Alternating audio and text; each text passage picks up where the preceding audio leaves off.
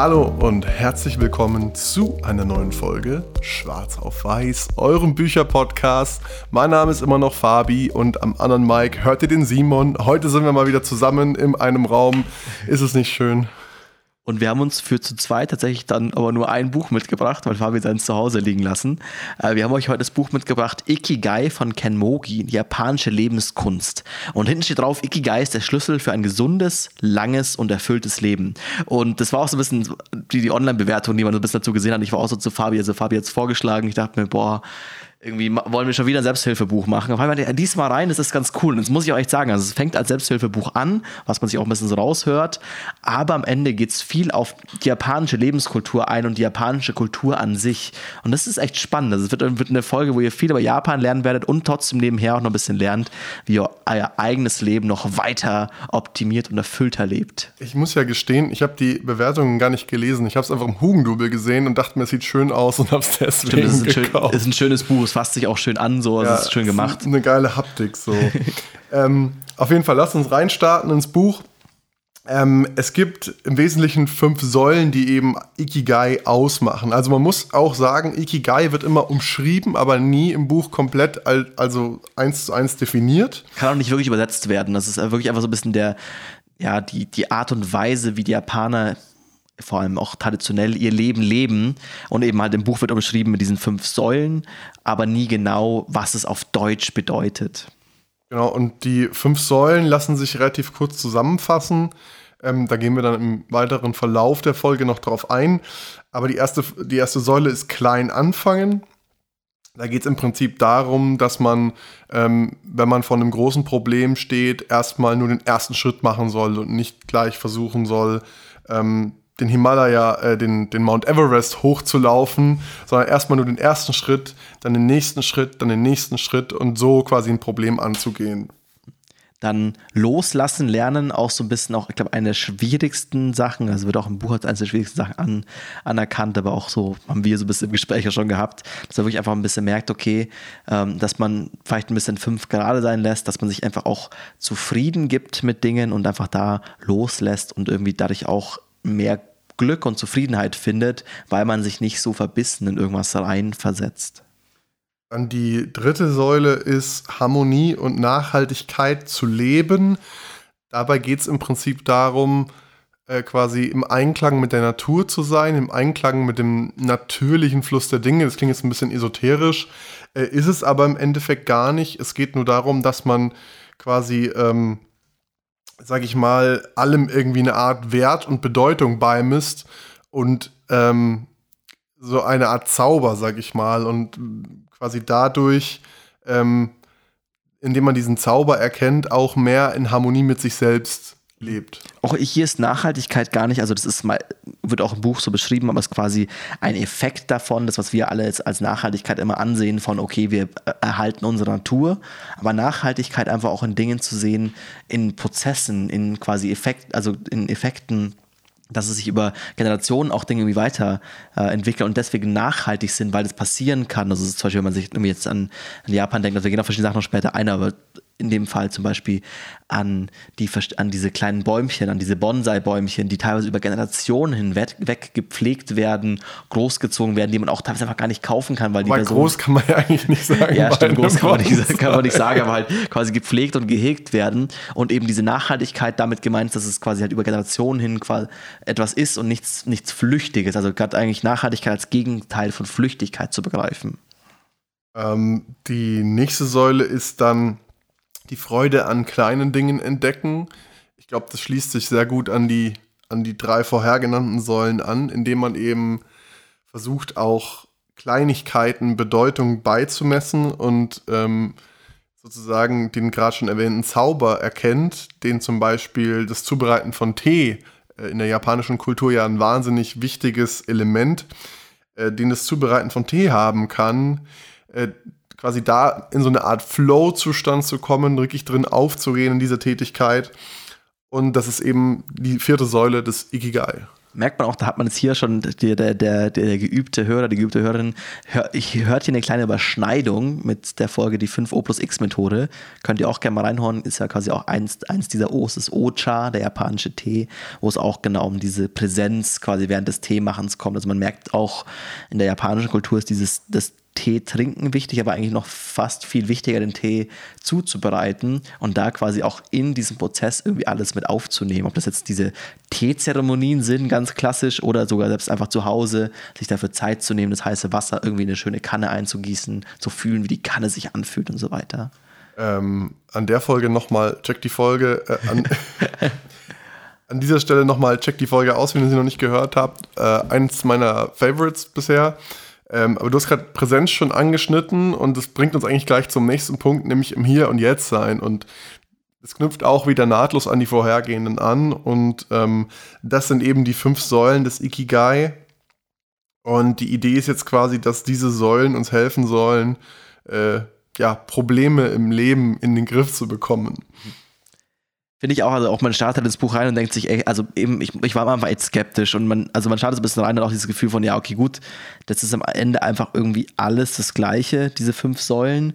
Und erst, also und auch, auch eine Sache, quasi, was das Buch so beschreibt, oder der Autor beschreibt, dass er nicht vorhat, die Säulen nach und nach durchzugehen, zu erklären, sondern einfach anhand von Beispielen im japanischen Leben darauf einzugehen. Das ist so ein bisschen, ich finde, dann, dann versteht man es ein bisschen besser. Aber ich muss auch sagen, zum Ende des Buches, ich check immer noch nicht genau, was die fünf Säulen sind, was aber das Buch nicht schlechter macht. Also ist ganz interessant, das ist eigentlich sein, ich glaube, das Buch, sein Anspruch, dir diese fünf Säulen näher zu bringen, verfehlt, aber trotzdem irgendwie ein tolles, schönes Buch ist. Aber ähm, dazu später mehr. Ich habe auf jeden Fall einen ganz interessanten Effekt bei mir festgestellt, weil es sind ganz viele Anekdoten drin und, und Geschichten von äh, Leuten, die in Japan leben oder gelebt haben. Und mit jedem Kapitel wenn ich mehrere am Stück gelesen habe, habe ich so gemerkt, wie ich so in so einen ruhigen, entspannten Modus gekommen bin. Also es hat mich so richtig geil geerdet. Mhm. Ähm, und ich kann mich erinnern, im ersten Kapitel ging es darum, eben um einen bekannten äh, Sushi-Koch, der quasi auch ganz klein angefangen hat, Sushi äh, Koch, ich weiß nicht, wie man das richtig nennt jetzt, äh, also Asche auf mein Haupt an der Stelle, aber der quasi diesen Beruf eingeschlagen hat, weil halt ein Sushi-Restaurant wahnsinnig billig zu eröffnen war. Man braucht ein paar Tische, man braucht keinen Herd, man äh, braucht bloß einen, irgendwie einen Kopf, Kochtopf für Reis und äh, dann kann man eigentlich schon loslegen. Und der dann quasi nach und nach immer wieder ähm, bestimmte neue Sachen ausprobiert hat, neue Ideen gehabt hat und so seinen Sushi immer weiter verfeinert hat, sodass er heute einer der berühmtesten Sushi-Köche auch mit einem Michelin-Stern ausgezeichnet ist. Drei, glaube ich sogar auch. Also Drei, also das Höchste, was geht. Ähm, und da entsprechend quasi total seinen Lebensinhalt gefunden hat. Und ist so ein bisschen, also auch, ist ja auch eine Sache, die man viel über Japan hört oder die japanische Kultur, aber quasi auch in diesem Beispiel des äh, Sushi-Kochs auch einfach erkannt wird, okay, der dann die best, besten Fische raussucht, auch da eben experimentiert versucht, einfach immer sein, sein Handwerk, sein am Ende doch auch irgendwie sehr leichtes Handwerk, also irgendwie Fisch aufzuschneiden und auf kleine Reisröllchen zu legen, ist ja erstmal per se relativ einfach, aber quasi da halt eine Perfektion drin zu suchen und dann aufzugehen in dieser Freude und quasi dieses, ja, eben dieses kleine Anfang kann man hier schon fast irgendwie so ein bisschen sehen und auch so diese Harmonie davon, okay, dass man quasi in Harmonie lebt und versucht selbst ja diese halt eben diese einfachen Tätigkeiten zu genießen und weiter und weiter zu perfektionieren. Ganz interessant auch, ähm, weil wir gerade gesagt haben, wir können es nicht wirklich definieren. Wörtlich übersetzt heißt Ikigai so viel wie Lebenssinn. Also Iki für Leben und Gai für Sinn. Mhm. Hatte ich mir noch angestrichen. So wie zu meiner Lüge, dass es im Buch nicht übersetzt wird. ich hatte es auch nicht mehr in Erinnerung gerade, aber habe ich jetzt so beim, beim Durchschauen von meinen äh, Screenshots noch gemerkt. Auf jeden Fall. Ähm, ja, es ist halt, es ist halt so, ich glaube, gerade in unserer westlichen Kultur dass wir immer mehr in einem Konkurrenzdenken verfallen und äh, so, quasi der individuelle Druck, der individuelle Leistungsdruck wahnsinnig hoch ist. Und das ist in Japan eben überhaupt nicht der Fall. Also hm, das, das ist nicht mal, ich glaube, das ist nicht mal der Punkt, aber die Sache ist, dass vor allem in, also das ist auch, was der, der Autor beschreibt und ich glaube auch, wenn man ein bisschen durchliest, eben, es ist, ist esoterisch, es geht auf die Kultur ein, aber der Autor selbst, glaube ich, ist auch sehr starker Kapitalist Und geht auch darauf ein, dass quasi das Problem halt ist, oder quasi in dem Kapitalismus der, der Punkt ist, dass halt alle quasi darum konkurrieren, das perfekte, irgendwie das ein Produkt in, in dem Markt zu haben und eigentlich möglichst günstig zu verkaufen, um dann halt die meisten Kunden zu bekommen. Ja, und, das so Problem am Kapitalismus ist ja auch dieses Wer frisst äh, zuletzt Gedanke, weil keiner will quasi der Letzte sein oder der Unterste sein. Mhm. Und das Gefühl habe ich aber aus dem Buch jetzt nicht von der japanischen Kultur. Genau, und da, da bin ich jetzt, also das, was ich gerade meinte, das, das geht ja auch quasi auch darauf ein und sagt, okay, die Japaner schaffen es, dass sie komplett neue Märkte für ihre Produkte erschließen. Weil keiner, also wenn du sagst, okay, ich will einfach nur irgendwie essen, um satt zu sein, dann wirst du nicht 200 Euro ausgeben oder ich habe keine Ahnung, wie viel es kostet, aber sehr viel Geld ausgeben, um Sushi irgendwie zu essen, was irgendwie eben ein bisschen Reis ist, ein bisschen Fisch, auch anhand der einzelnen Zutaten absolut nicht dieses Geld wert ist, aber halt dann komplett neue Märkte entstehen, weil Leute bereit sind für dieses Extra und für dieses, für diese Perfektion, das Geld auszugeben. Eben ob das jetzt am Sushi ist, ob das an der Teezeremonie ist, ob das an Produkten ist, die dann eben handgefertigt sind, perfekt gefertigt sind, aber halt dementsprechend viel mehr Zeit brauchen als irgendwas von der Stange. Ähm, und das hat die Japaner gerade viel auch verinnerlicht und sagen, okay, gut, dass dieses diese Perfektion und diese, dieser Drang, Dinge weiter zu verbessern, sich auch wirtschaftlich am Ende auszahlt. Also beim Ende will doch jeder irgendwie, also wie das vom vor der Moral kommt's fressen oder irgendwie so. Also die Leute wollen ja, doch auch ja. irgendwie mit ihren Sachen Geld verdienen. Ähm, und das auch kommt im Buch weiter vor. Also es ist auch eine Gesellschaft, die Japaner sind auch eine Gesellschaft, wo es auch um Geld geht, wo Geld auch wichtig ist, aber halt erkannt haben, dass oftmals einfach die eine Sache, die man sehr gut ist, kann, besser und besser zu machen, auch zu einem wirtschaftlichen Erfolg führen kann. Und das nimmt dann jetzt für uns teilweise auch ganz befremdliche Züge an. Also in einem von den Kapiteln ging es auch darum, dass die Japaner den Obstanbau ins Stimmt, ganze ja. Extreme getrieben haben, indem sie zum Beispiel gesagt haben, okay, was müssen wir tun, damit eine Frucht perfekt wird? Und dann werden einfach alle anderen Früchte von dem Strauch oder von dem, von dem Baum abgeschnitten, um dieser einen Frucht äh, quasi die bestmöglichsten Voraussetzungen zu schaffen, äh, perfekt zu werden. Und dann kostet eine Mango halt auf einmal 150 Euro im Vergleich zu bei uns vielleicht 1,50 ja. im Supermarkt. Und ich finde auch, dass, also das ist auch so, eben, ich glaube, ich weiß, was du meinst, dass man irgendwie sehr entspannt wird, wenn man es halt irgendwie liest, weil der Autor es ganz schön schafft, dass man eben, es ist, äh, genau das mit der Mango, das Beispiel, die Mango kostet dann irgendwie halt 10.000 Yen, was ungefähr 75 Euro waren zum Zeitpunkt, als das Buch geschrieben wurde. Und die wird dann auch in so einer schönen Präsentationskiste dabei. Und man ist eigentlich so allein von dem Preis und von der Darbietung abgeschreckt, die überhaupt mit herumzuspielen, die zu essen. Aber nur das Essen am Ende vollendet die Perfektion davon, dieses, das quasi zu genießen, das irgendwie essen zu können.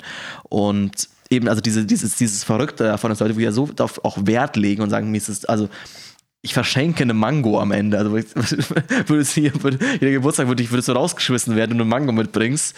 Äh, aber halt, also, okay, das ist wirklich irgendwie tolle Geschenke auch sind, das halt einfach auch, oder dann perfekte Erdbeeren, die dann irgendwie halt super schmecken, ähm, sehr schön aussehen und so. Und das halt irgendwie so ein über, ja, über Generationen perfektioniert wurde, dieses Handwerk, dass dadurch irgendwie ganz neue, ja, ganz neue Sachen entstehen, die wir uns oftmals als Europäer einfach nicht vorstellen können. Weil wir sagen, boah, ganz ehrlich, dann esse ich halt eine Mango für 2 Euro. Schmeckt ja auch irgendwie gut. Ähm, passt dann schon. Dann lass uns doch mal in die weiteren Kapitel so ein bisschen einsteigen. Ähm, mit dem kleinen Anfang gibt es ein eigenes Kapitel, was da gewidmet ist. Äh, und zwar beschreibt der Autor da im Prinzip erstmal nur äh, aus physiologischer Sicht oder beziehungsweise ähm, behaupten wir mal wissenschaftlich untermauert, dass ähm, äh, quasi den, dem Tag Guten Morgen zu sagen, ähm, auf Japanisch Ohio, äh, und dann quasi das, das Belohnungszentrum des Gehirns aktiviert, Hormonsteuerung besser funktioniert und äh, das Immunsystem stärkt. Also der Akt des Guten Morgensagens einem Menschen gegenüber. Und angeblich wären diese Wirkungen nachweislich statistisch signifikant. Kann, kann, ich kaum glauben, aber es ist auch keine Studie erwähnt, wo man es nachprüfen könnte. Ja, das stimmt schon. Also Quellen sind nicht vorhanden, aber dazu kommen wir in der Quelle unserer, unserer Bewertung. Aber im Prinzip, äh, da geht es eben darum, beim kleinen Anfangen eben quasi da anzufangen. Und Japan ist ja auch das Land der aufgehende so aufgehenden Sonne, weil die Japaner grundsätzlich kulturell äh, dieses frühe Aufstehen sehr verankert haben Und ähm, der Autor interpretiert da ein bisschen äh, Biologie oder Physiologie mit rein jetzt an der Stelle, aber ähm, das könnt ihr euch mitnehmen, dass der Landesname von Japan nämlich Nippon ist und das quasi so viel heißt wie Ursprung der Sonne. Also das, deswegen auch diese sehr vereinfachte Flagge, also quasi der Punkt auf der Flagge ist die Sonne, also der rote Punkt auf der weißen Flagge ist die quasi die Sonne, die aufgeht. Auch hier quasi ein, ein Selbstbild der Japaner, weil ich meine, die Sonne geht überall auf. Deutschland ist auch so ein Land der aufgehenden Sonne und auch Amerika und überall auf der Welt geht die Sonne irgendwann mal auf.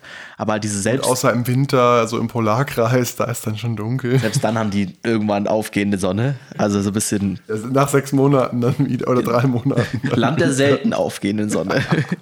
Aber also ein bisschen dieses, dieses Selbstverständnis halt von irgendwie halt auch morgens aufzustehen, dass irgendwie das halt auch zu der Arbeitsmoral gehört, morgens früh wach sein, obwohl man es vielleicht gar nicht müsste. Und diese ganze Gesellschaft halt eben sehr nach vorne irgendwie ist. Ähm, oder nach, nach früh morgens, was für mich nicht so gut wäre. Ähm, was ich ganz schön fand, auch beim Kleinanfangen, ist ein bisschen eine Sache, die er anspricht, ist, dass das Kleinanfangen ein Markenzeichen der Jugend ist. Also man quasi dieses eben, was Fabi gerade meinte, mit dem irgendwie einfach sich grüßen oder so, aber einfach auch Ideen klein anzufangen und zu starten in der Jugend ist, weil man muss es machen. Also einfach, weil man sowohl halt, also je nachdem, wie jung man ist, sagt man ist wirklich ein Kind, so, dann man wird es nicht schaffen, einmal zu Sahara zu radeln und zurück, sondern es geht dann genau irgendwie eine Viertelstunde, wenn man mit seinem Mini-Fahrrad nicht weit kommt und so. Aber halt dieses kleine Anfang halt allein wirklich physisch oder halt auch dann eben irgendwann finanziell, wirtschaftlich, okay, man probiert einfach kleine Sachen aus. Der Sushi-Koch, der, okay, jetzt mache ich ein Restaurant auf mit fünf Sitzen, ich bin der einzige Mitarbeiter, ich mache da meine drei Sushis und dann schauen wir weiter. Und irgendwann ist es gewachsen, hat ein größeres Restaurant aufgebaut und so weiter und so fort dass man auch sagt, okay, man ist mit diesen Zwischenschritten zufrieden und versucht in den Zwischenschritten Glück zu finden. Weil wenn der Sushi-Koch sagt, okay, mein Ziel ist, so vielleicht ganz klassisch, was ja auch, wie auch schon in anderen Büchern irgendwie hatten, in anderen Folgen oder auch, ich glaube, wir beide von zueinander formulieren, dieses, okay, ich möchte folgende große Sache in meinem Leben erreichen. Und wenn man ganz realistisch ist, ist diese, diese große Sache, vermutlich was, was wir in unseren 50ern vielleicht erreichen. So, da sind so viele Steps dazwischen, dass irgendwie, dass man irgendwie Sachen aufbaut, irgendwie hinkommt, ähm, was ich auch an anderen Büchern schon rausgelesen habe oder an Folgen, auch an welchen Büchern wir interessiert sind. So, Fabio und ich haben beide Bock auf Unternehmensgründung.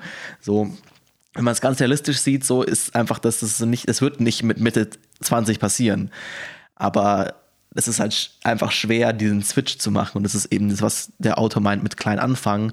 Sagen, okay, gut, jetzt mache ich den ersten Schritt. Und das ist so die Sache, auf die ich mich jetzt fokussiere. Und einen Schritt nach dem anderen.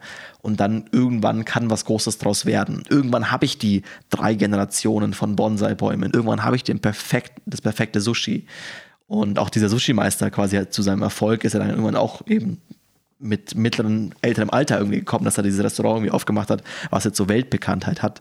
Also quasi in diesen kleinen ersten Schritten auch schon Erfüllung zu finden. Klingt jetzt gut, ich finde es mega schwer, also es ist bei, bei vielen Sachen so, aber eben das ist so ein Punkt, ist den, was anscheinend in der japanischen Kultur, wenn man dem Buch glaubt, ähm, einfach auch was Wichtiges ist. Also auch irgendwie sowas wie, kommt dann später noch vor, mit Manga zeichnen, dass irgendwie Japaner gerne selbst auch Manga zeichnen. Also und Mangas sind diese japanischen Comics, sage ich jetzt mal, äh, ganz frevelhaft. Ähm, aber das ist im Prinzip eine spezielle Art von Comicbuch. Quasi, die werden auch, wenn sie bei uns über, übersetzt werden, quasi von hinten nach vorne gelesen, auf gut Deutsch. Ja. Äh, und dann einfach nur die Sprechblasen ausgetauscht, weil in Japan liest man ja von rechts nach links. Und ähm, nur falls ihr das nicht kennt, ich wollte es nur kurz ja. Äh, definieren. Auch da fangen die Leute quasi klein an und sagen einfach, oder finden einfach Erfüllung von, okay, ich, ich mal das, es macht mir Spaß, das ist mein Hobby. Also kommt man auch, äh, kommt auch später im Buch drauf, okay, man muss nicht unbedingt die Erfüllung in seinem Beruf finden. Also gerade auch, das ist so ein bisschen der Switch in die moderne Kultur, ähm, dass quasi in der modernen Kultur oftmals Leute einfach halt Jobs arbeiten, die sie jetzt nicht mega erfüllen, aber halt irgendwie die, die Miete zahlen, aber dann halt eine Erfüllung in ihrem Hobby finden und eben halt dann sagen, hey, ich bin einmal im Jahr bei so einer Manga-Ausstellung, da verkaufe ich dann 200 Zeitschriften und freue mich da, oder 200 Bücher und freue mich da sehr drüber. Und dieses eben dieses kleine Anfangen und da quasi die Steps irgendwie zu genießen. Ähm, was auch tatsächlich viele Touristen ja ähm, sehr, sehr wertschätzen, wenn sie nach Japan kommen oder was auffällt, ist, dass Japan sehr sauber ist und sehr geordnet. Und das kommt aus einem anderen Grundsatz, nämlich das sogenannte Kodawari. Und das lässt sich übersetzen mit Engagement oder Beharrlichkeit.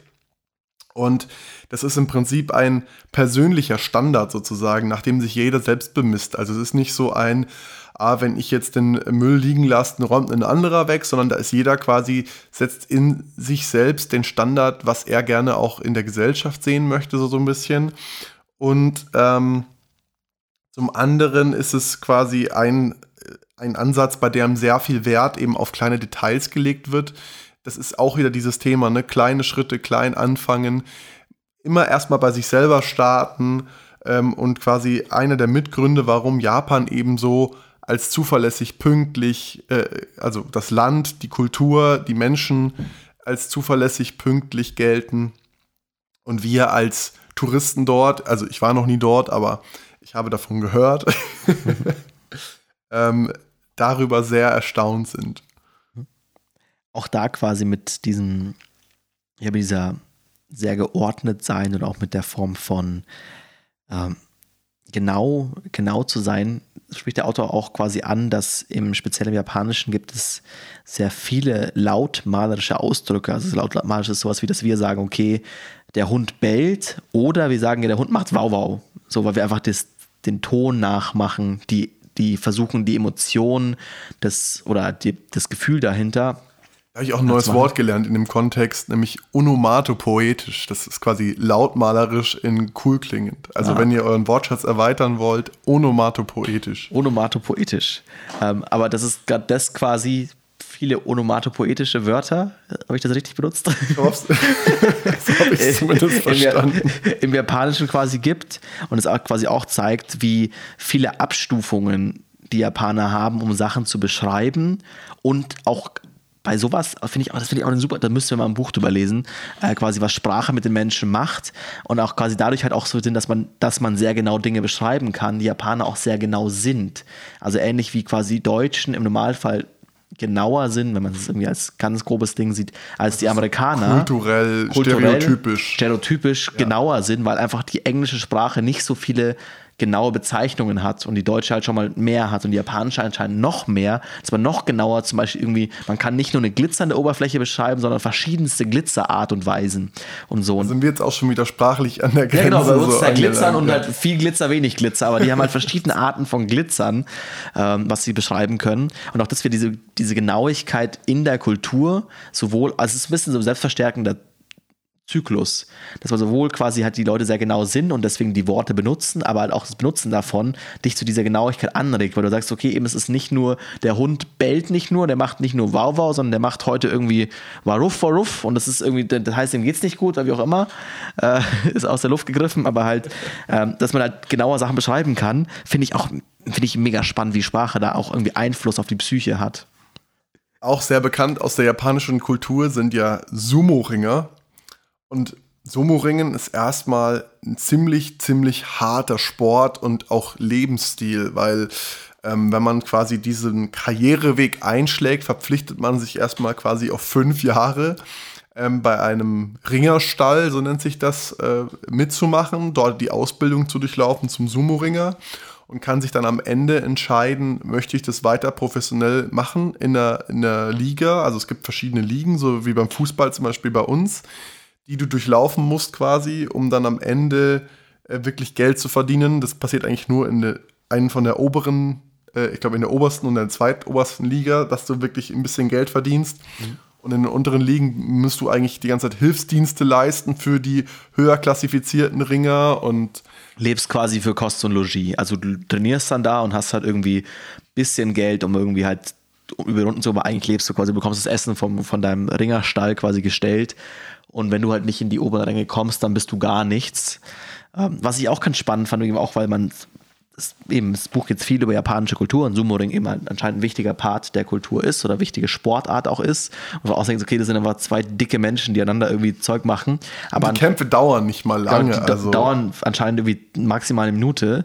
Und der Knackpunkt ist eben, dass die ähm, ich weiß nicht, ob es das Regelwerk ist, das wurde im Buch jetzt nicht beschrieben, aber der Hauptpunkt ist, dass sie quasi aufeinander, schnell aufeinander zulaufen und mit dem Brustkorb Knochen an Knochen aneinander knallen.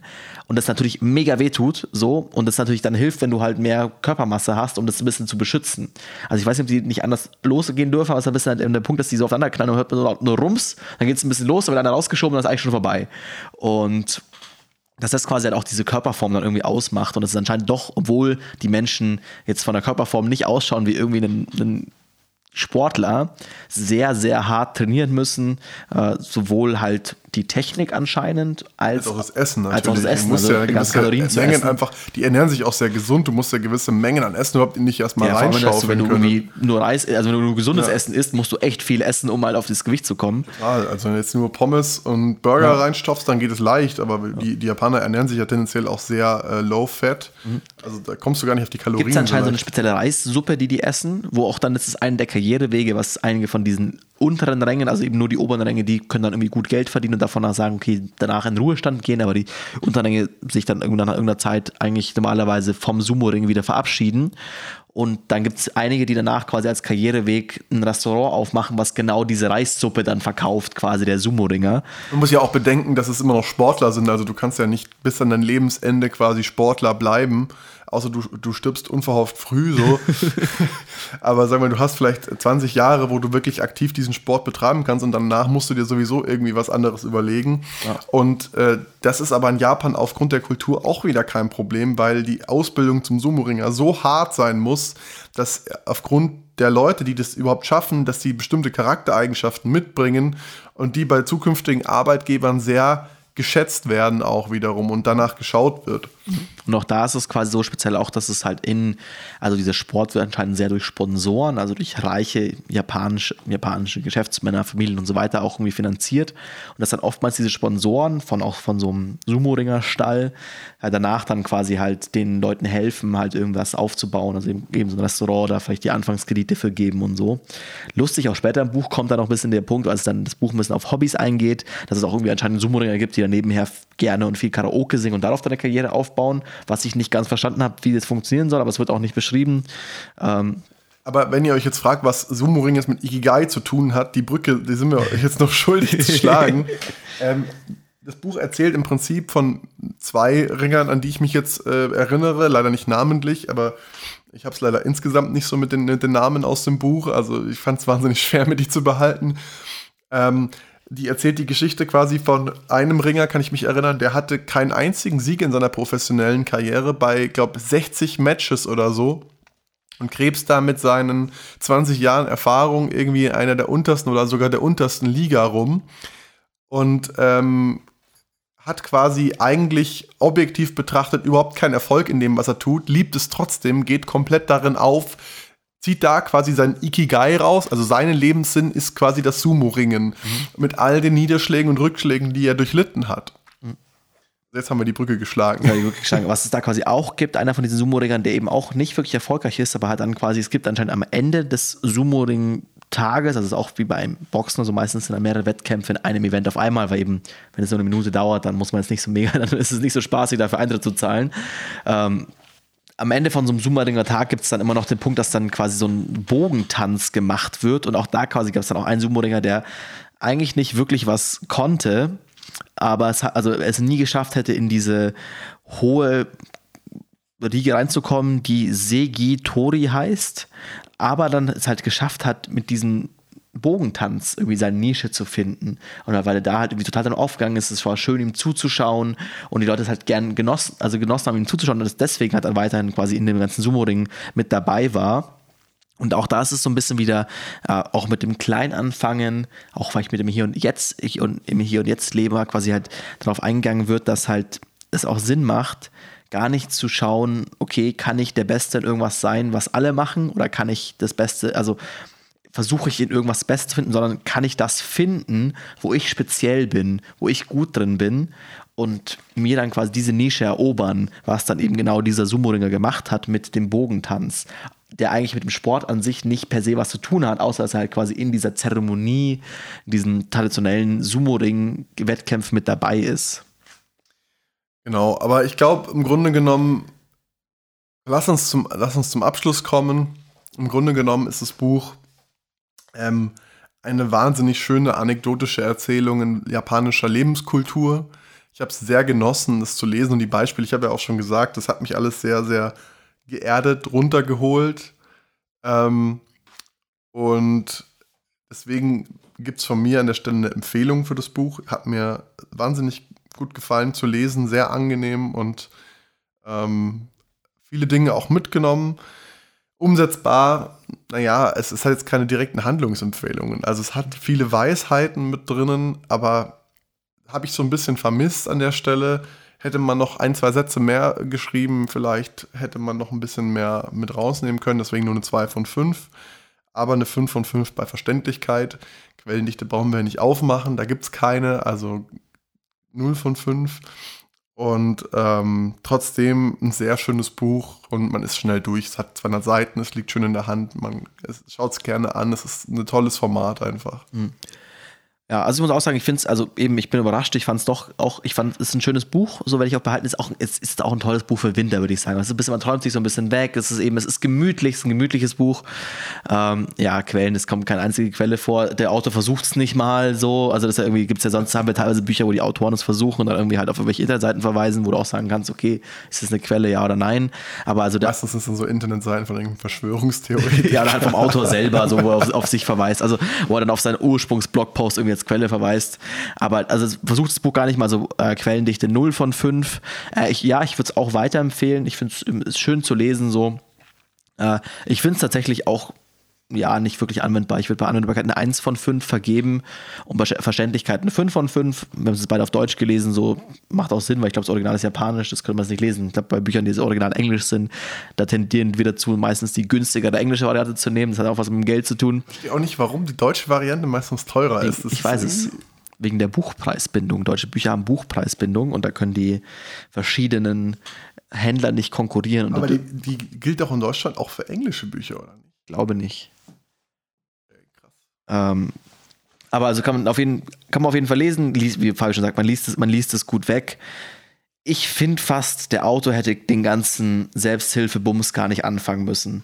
So, also was er am Anfang aufmacht oder am Ende auch, also man, so die Rahmenhandlung ist halt von, okay, das ist Ikigai, ich erkläre es dir jetzt, am Ende nochmal, okay, jetzt erkläre ich dir Ikigai für dein Leben, hätte es gar nicht gebraucht, weil er bringt es eh nicht rüber, also es ist nicht selbsthilfemäßig genug, dass es anwendbar wäre, deswegen für mich auch die 1 von 5, aber es zieht sich doch immer durch, dass du denkst, okay, gut, jetzt soll das anscheinend irgendwie diese Säule erklären, habe ich jetzt nicht wirklich gecheckt, aber schönes Buch, Empfehlung, holt's euch.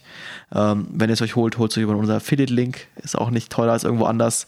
Ähm, und was ganz wichtig ist, was uns auch viel hilft, also ich meine, es ist, glaube ich, so ein bisschen für, kann man fast sagen, für Fabi mich ist ja hier der Podcast so ein bisschen ein Ikigai für uns, dass wir sagen, okay, wir machen das, weil wir es gerne machen, so, weil wir sagen, okay, es macht, macht uns Spaß und was uns da auch natürlich Spaß macht, auch eben auch was im Buch vorkommt. Natürlich macht es Spaß, wenn man dann in dem Ikigai auch Erfolg hat. Und was für uns Erfolg ist, sind mehr Hörer und da könnt ihr uns unterstützen, indem ihr uns weiterempfehlt, indem ihr es euren Freunden empfehlt, indem ihr den Podcast auch selbst abonniert und Sterne gebt. Ich meine, ihr kennt den ganzen Drill, ihr seid vermutlich nicht der einzige Podcast, den ihr hört. Ihr wisst genau, was ihr zu machen habt. Aber am allermeisten freut es uns, wenn ihr uns an eure Freunde weiterempfehlt und sagt, hey, geiler Podcast, hier vielleicht auch die eine Folge kann ich empfehlen. Ich verschenke dir auch das Buch und sagt, hey, falls du falls es nicht lesen willst, hör dir die Folge an. Mach ich auch immer so, hey, hier hast du ein geiles Buch, aber falls du es nicht lesen willst, hör doch einfach mal eine Podcast-Folge. Das hatte ich tatsächlich bei dem, bei dem, äh, bei dem Steve Jobs, nicht Steve bei dem Bill Gates Buch, da habe ich das Buch verschenkt und war so, hey, wenn du meine Meinung dazu hören willst, hier ist die Podcast-Folge so, wir müssen gar nicht drüber reden. Ich finde, es ist ein geiles Buch, du kannst hier reinhören. wenn du keinen Bock zu diskutieren hast. Genau, hier, du, du weißt genau meine Meinung, du hast meine Wertung, alles top und jetzt viel Spaß damit. Okay, aber jetzt genug, genug davon. Wir würden uns freuen, wenn ihr uns weiterempfehlt und sonst wünschen wir euch noch wunderbare zwei Wochen und wir hören uns dann wieder. Ja, ihr könnt jetzt abschalten. und tschüss. Ciao.